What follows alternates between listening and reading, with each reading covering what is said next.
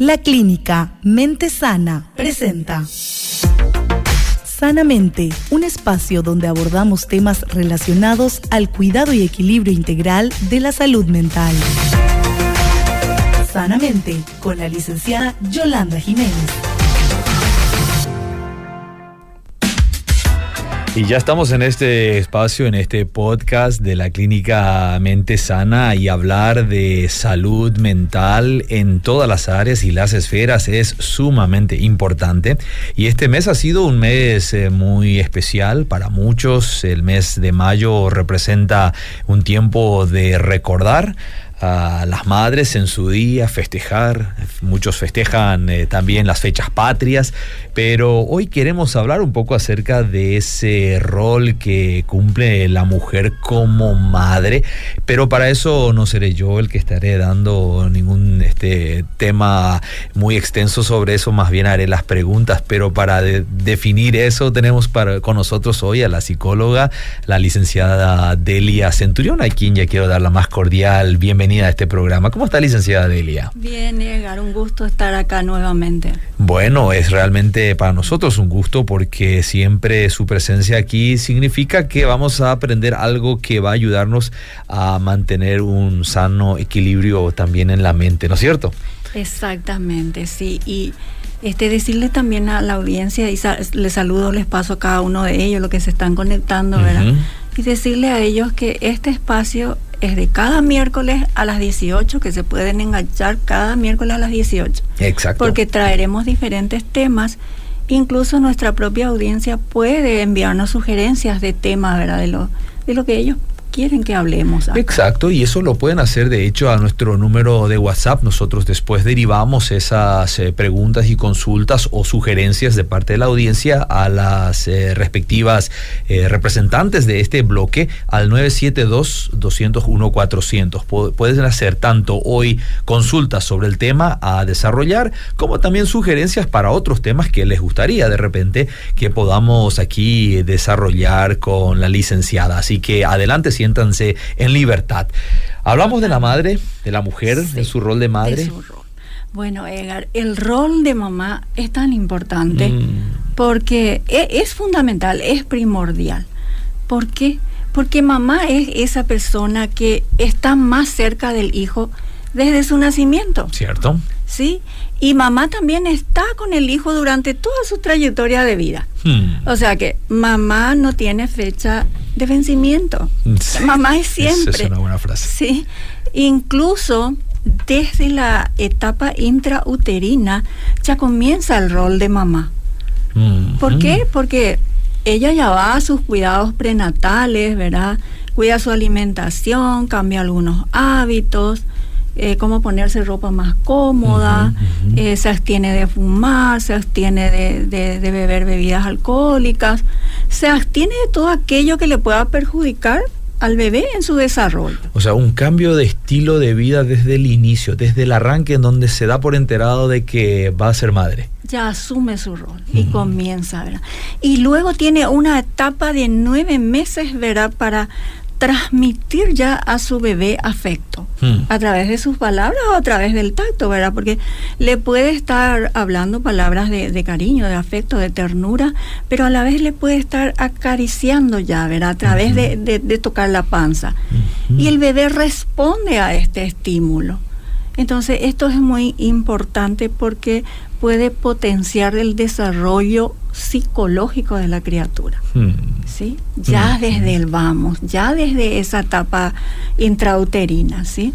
Exacto. Y como decía, esto es muy importante porque antes se pensaba, ¿verdad?, que la personalidad comenzaba a desarrollarse a partir de los dos años de vida. Ajá. Pero hoy día se sabe que ese ser intrauterino es un ser consciente. Hmm. O sea, es alguien que siente, es alguien que escucha, es alguien que recuerda lo que sucede o lo que ocurre durante su gestación. Hmm. Por eso que cuando nace, escucha, por ejemplo, la voz de, de su mamá, ya le es familiar. Ajá. ¿Sí? Ya, ya reconoce esa voz. Y eso le tranquiliza. Eso le da, le da paz, ¿verdad? Cierto, esa es una reacción muy, muy observable en una criatura. No hay como la voz de la madre, la simple eh, palabra de, ánimo o de pronunciar el nombre del bebé y el bebé ya asume una posición de tranquilidad, ¿no es cierto? Se siente seguro, confiado con mamá. ¿Sí? Entonces, Edgar, estamos viendo, ¿verdad?, que la percepción que todo ser humano desarrollamos ya comienza ahí en esa etapa mm. intrauterina. Por lo tanto, también ya se va moldeando o formando la personalidad. Mm, y desde temprana hora puede influenciar en la personalidad. Totalmente, totalmente. Por supuesto que la construcción de la personalidad continúa, continúa durante la infancia, ¿verdad? Pero en la adolescencia es la etapa clave en la formación propiamente dicha de la personalidad. Hmm. Y cuando hablamos de personalidad estamos hablando de ese patrón de comportamiento, eh, pensamiento y emoción que conformamos todo ser humano. Entonces ahí vemos que el rol de mamá es muy importante porque influye en la construcción de un individuo para su salmo desarrollo. ¿Será que eso también implica de que muchas veces, quizás por una ignorancia o por una dejadez en esa atención, estamos propiciando a que el niño crezca desarrollando ciertas actitudes agresivas en la sociedad? Sí, es muy importante que mamá mantenga una adecuada salud mental, una estabilidad emocional, verá, durante esa etapa del embarazo y por supuesto después de darlo a luz. Hmm. Es muy importante. Eso creo yo que hay que este, resaltarlo continuamente porque algunas veces uno parece ver que eh, las mujeres continúan en el ajetreo de su día a día eh, sin tomar muy en cuenta de que están en realidad eh, formando a un nuevo ser que va a requerir de una atención especial. Exacto. Mm. Así mismo. Entonces, otro factor importante también en el rol de mamá es ese primer apego que formamos todo ser humano. Mm. Eso se da con mamá. Cuando mm. ella le toma o le agarra a su bebé recién nacido o le traen y le ponen en el pecho, ¿verdad? Está formando ese primer apego. ¿Sí? Mm. Y ese es muy importante. Entonces luego mamá comienza a, a darle de mamar y el bebé comienza a mamar. Y de ahí justamente es que viene la palabra mamá. Mamá viene del latín mama, que significa teta que alimenta al pequeño. Ajá. Sí. Entonces, esa conexión, ¿verdad? Que se generó ahí entre mamá y el bebé, del apego y entre darle de mamar y, y comenzar a mamar, empieza un vínculo muy estrecho entre ellos. Mira. Sí. Entonces, para que mamá se pueda vincular bien, se pueda conectar bien con su, con su bebé, es importante que también ella esté bien conectada con su propia emoción. Mm. ¿Por qué? Porque eh, puede ocurrir que algunas mujeres llegan a la maternidad eh, con heridas emocionales, ¿verdad? O, con inmadurez emocional. Entonces, esto puede interferir en ese buen vínculo con su, con su bebé. ¿Sí? Es importante, ¿verdad? Que así como dije recién, ella esté bien, ¿verdad? Para poder hacer mejor su rol, ¿verdad? Mm. En esta etapa también puede eh, producirse lo que llamamos el baby blues, ¿verdad? Cuyos síntomas son, ¿verdad? Este, querer llorar, pero sin razón aparente, ¿verdad? Puede haber irritabilidad, ¿verdad? Puede haber inquietud, eh, una sensación de incapacidad, de saber cuidar al niño, ¿verdad? Pero es importante que la audiencia sepa, ¿verdad? Que esto este, no es patológico, ¿verdad? Se suele dar en, entre el 70 80%, ¿verdad? Del, de las de, la, de las que traen luz a luz a su hijo. Ajá, mira. Y esto se puede dar en la primera semana después de haber dado a luz. Y puede transcurrir hasta 3, 4 semanas y luego desaparece. Ah, ok. No es algo que permanezca. No.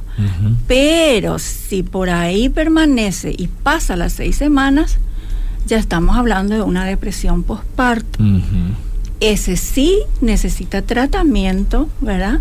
Y es un tratamiento psicoterapéutico acompañado también, ¿verdad? De la medicina psiquiátrica con la medicación, ¿sí? Para que mamá pueda estar mejor, ¿verdad? Y pueda desempeñar mejor su rol y generar un buen vínculo con su, con su bebé. ¿Es esa eh, notoria en una reacción como de rechazo hacia el recién nacido de parte de la madre? Sí, por eso este requiere tratamiento por el hecho de que ahí puede aparecer ideas suicidas hacia uno mismo o hacia el bebé. ¿Sí? Puede haber insomnio, eh, puede haber eh, inapetencia o comer demasiado, dormir poco o dormir mucho. Por eso es que requiere un tratamiento. Ah, eso es muy interesante, licenciada, porque estamos hablando de una forma de depresión que se manifiesta eh, que a los pocos días, horas de haber dado a luz, ¿cómo, cómo se entendería eso? Bueno, y eh, eh, el baby blues, por ejemplo, ¿verdad?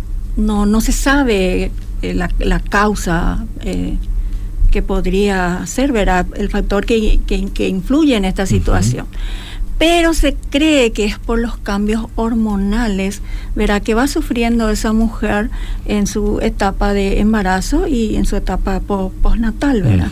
Entonces se cree. Pero la depresión por posparto puede ser continuidad de eso o puede ser que la persona ya estaba con un eh, ya estaba con unos síntomas, ¿verdad? Y que se este, intensificó ahí.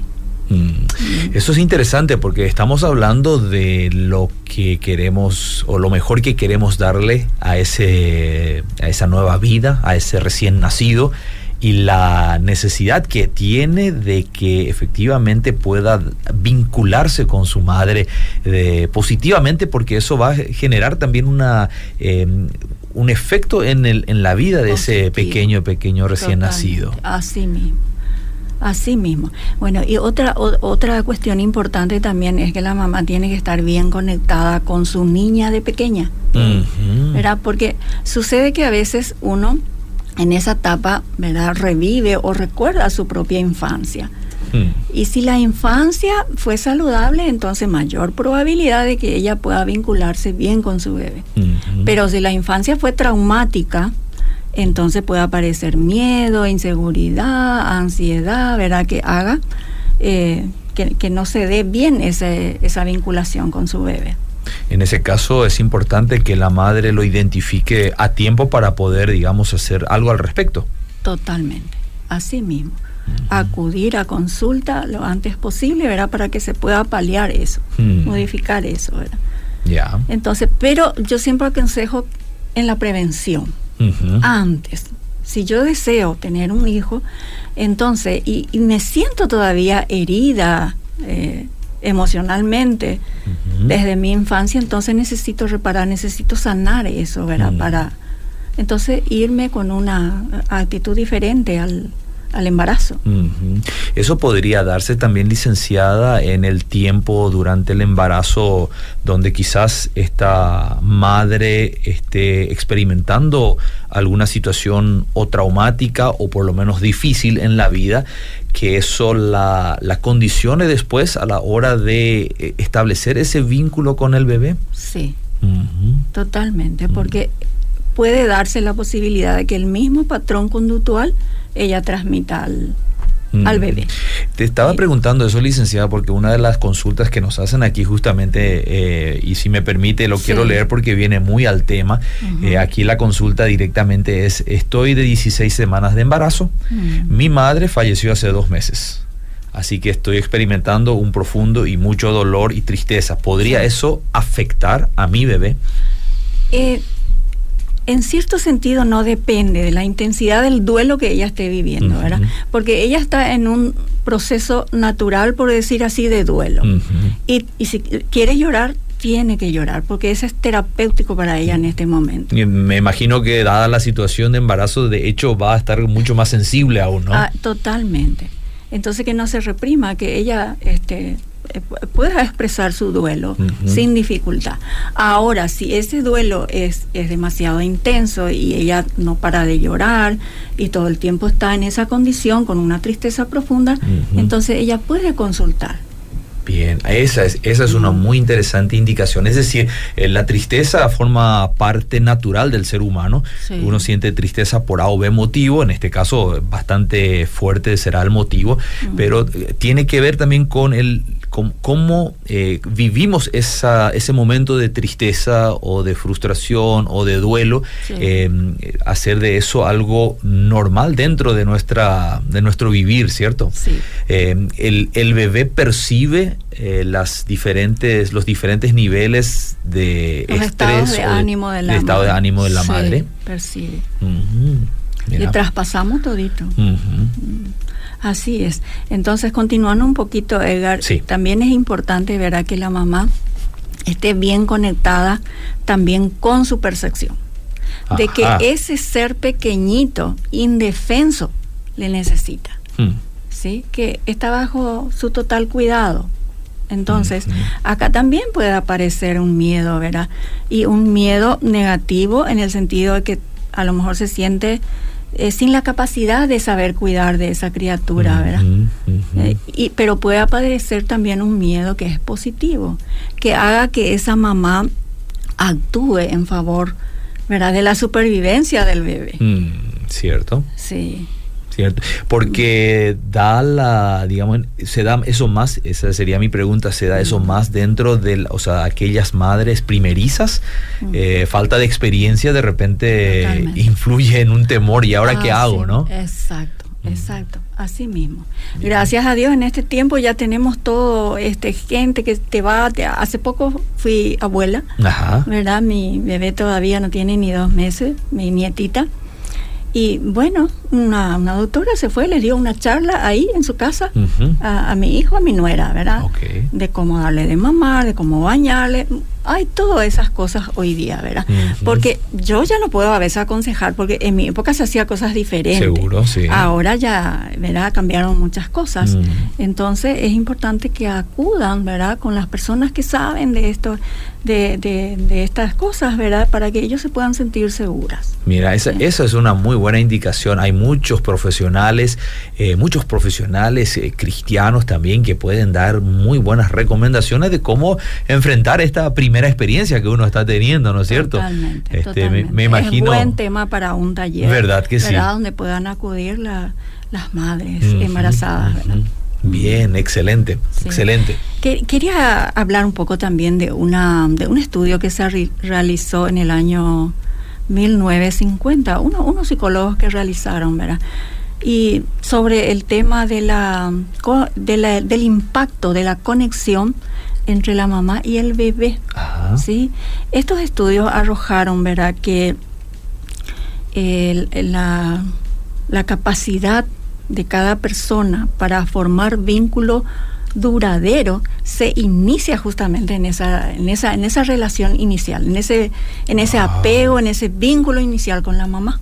Mira, ahí aprenden. De, de, lo que es el, un, lazo, un vínculo más eh, duradero. Ahí aprenden. Sí, y estos, estos psicólogos dijeron, ¿verdad? Que eh, si un bebé, o sea que no es que si un bebé, ellos estaban haciendo este experimento, ¿verdad? Este, ellos dijeron, ¿verdad? Que aquellos bebés que se criaron en un ambiente de amor, en un ambiente saludable, se convirtieron en adultos sanos, bien adaptados y seguros pero sin embargo aquellos bebés que se criaron en un ambiente de alto estrés se convirtieron en adultos ansiosos y con dificultad para establecer vínculos significativos. Hmm. ¿sí? Así es que ahí nos estamos dando cuenta, ¿verdad?, de que el rol de mamá es muy importante. Sí establecer el vínculo desde el inicio mismo, ¿no? Un vínculo fuerte que le dé la capacidad de aprender seguridad, entender lo que es el significado de seguridad en la vida. Totalmente. Así es. Y acordemos, Edgar, que la, el rol de mamá no es algo sencillo. Es cierto. no es algo fácil. No es algo que las mamás lo tienen bien sabido. no, no existe una teoría que cubra todas las necesidades que se puedan presentar y saber qué hacer uno. No todo es instinto. No. Pero, pero sí se vuelven ellas estratégicas, ¿verdad? En ese sentido, su rol ahí se vuelve estratégico porque se vuelven sabias. Mm. ¿sí? Y mueven ese sexto sentido para intuir qué le pasa a su bebé. Y desarrollan una extraordinaria paciencia. Pero cuando se da esa conexión, si no hay esa conexión, quizás puedan mirar desde lejos y decir no sé qué le pasa, ¿verdad? Claro, y sentirse peor. Por eso es importante, eh, recalquemos, ¿verdad? Es importante que, que, pueda consultar y que pueda eh, sanar esa parte. es, muy apropiado decirlo y uno lo puede ver después en el desarrollo. A mí me toca como pastor dentro de mis eh, funciones adicionales a tratar muchas veces con personas que cuando uno hace un pequeño trazado de su vida, uno descubre que es en la infancia y en esos primeros años donde se inició eh, quizás ese momento de difícil conexión social debido a que justamente no se le ha dado ese acompañamiento de la madre en los primeros tiempos, en los primeros días, años. Sí estamos hablando del rol de mamá hoy, por eso estamos hablando más de mamá y bebé, ¿verdad? Pero después cuando el niño va creciendo ya entra papá, entra abuelo. El próximo mes hablaremos del, padre, del hombre en su rol de padre. Le daremos también su, su, espacio a los padres, ¿verdad? Pero eh, hoy día también vamos a hablar un poco de lo que no es una mamá. Ok, miremos un poco esa perspectiva. Una mamá no es perfecta, mm. ¿sí? Pero hace lo mejor posible por el bienestar de sus hijos. Una mamá no es de hierro, sí. pero es una mujer con mucha resistencia. ¿Cuántas cosas aguantan las mamás? No, es indescriptible eso. Sí. no, es de pila, pero funciona todo el día. Sí, desde que amanece hasta la noche, incluso se levanta la noche y sigue atendiendo a su, a su criatura. Sí una mamá no es solamente aquella que da a luz. Una mamá también es aquella que decidió con un amor desinteresado, con un compromiso responsable de cuidar de una vida por más que no la haya gestado. Mm. ¿Sí? Y así nacen las tías mamás, abuelas mamás, mamás que adoptaron o incluso papás mamás. Sí. Que asumen ese rol. Que asumen ese rol, ¿verdad? Porque lastimosamente algunos a veces mueren, ¿verdad? O, tienen que viajar, o muchas cosas pueden suceder ahí, ¿verdad? Sí. Entonces, eh, también hoy día, Edgar, tenemos eh, varias situaciones de mamá. ¿sí? Antes el concepto que se tenía de una mujer era que se tenía que casar, eh, y, tener hijos y criarlos, Pero hoy día por distintos factores eso cambió un poco. Entonces ahora tenemos mamás que necesitan salir de su casa para ir a trabajar y colaborar con el gasto familiar. Tenemos mamás que son profesionales, tenemos mamás empresarias, microempresarias, o mamá que están en la casa cuidando a sus hijos, pero a la par tiene que estar haciendo toda la tarea de la casa. También. Pero todos estos factores no hace que ellas desatiendan el rol de mamá de cuidar y velar por sus hijos. ¿Sí? Aprenden muy, muy pronto a combinar esas eh, múltiples tareas y funciones. Aprenden, aprenden, Edgar, pero la mayoría logran sobrellevar mm. ambos roles, ¿verdad? Pero a un costo físico y emocional alto a veces. Sí. Por eso es importante que aprendan a pedir ayuda. Mm. Y ahí entra el rol de papá. Sí, ahí entra el rol de abuelos.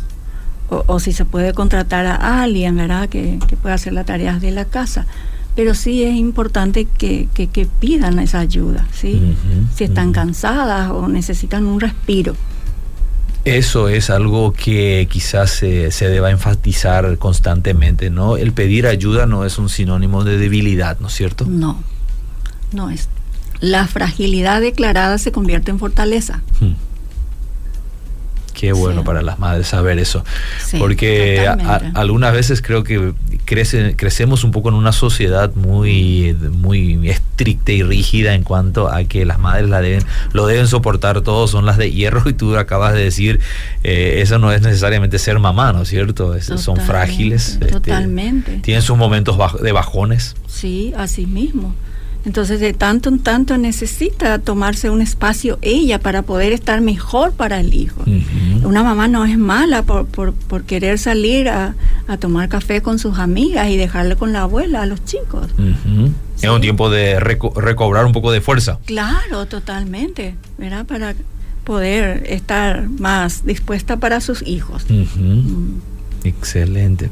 Ustedes en la clínica ofrecen una ayuda adicional para madres que puedan estar de repente pasando por un momento en el cual necesitan de algún consejo o de alguna reorientación, porque también muchas madres llegan a un punto en el cual dicen, y ahora no sé más cómo continuar. ¿En la clínica tienen espacio para esa clase de personas?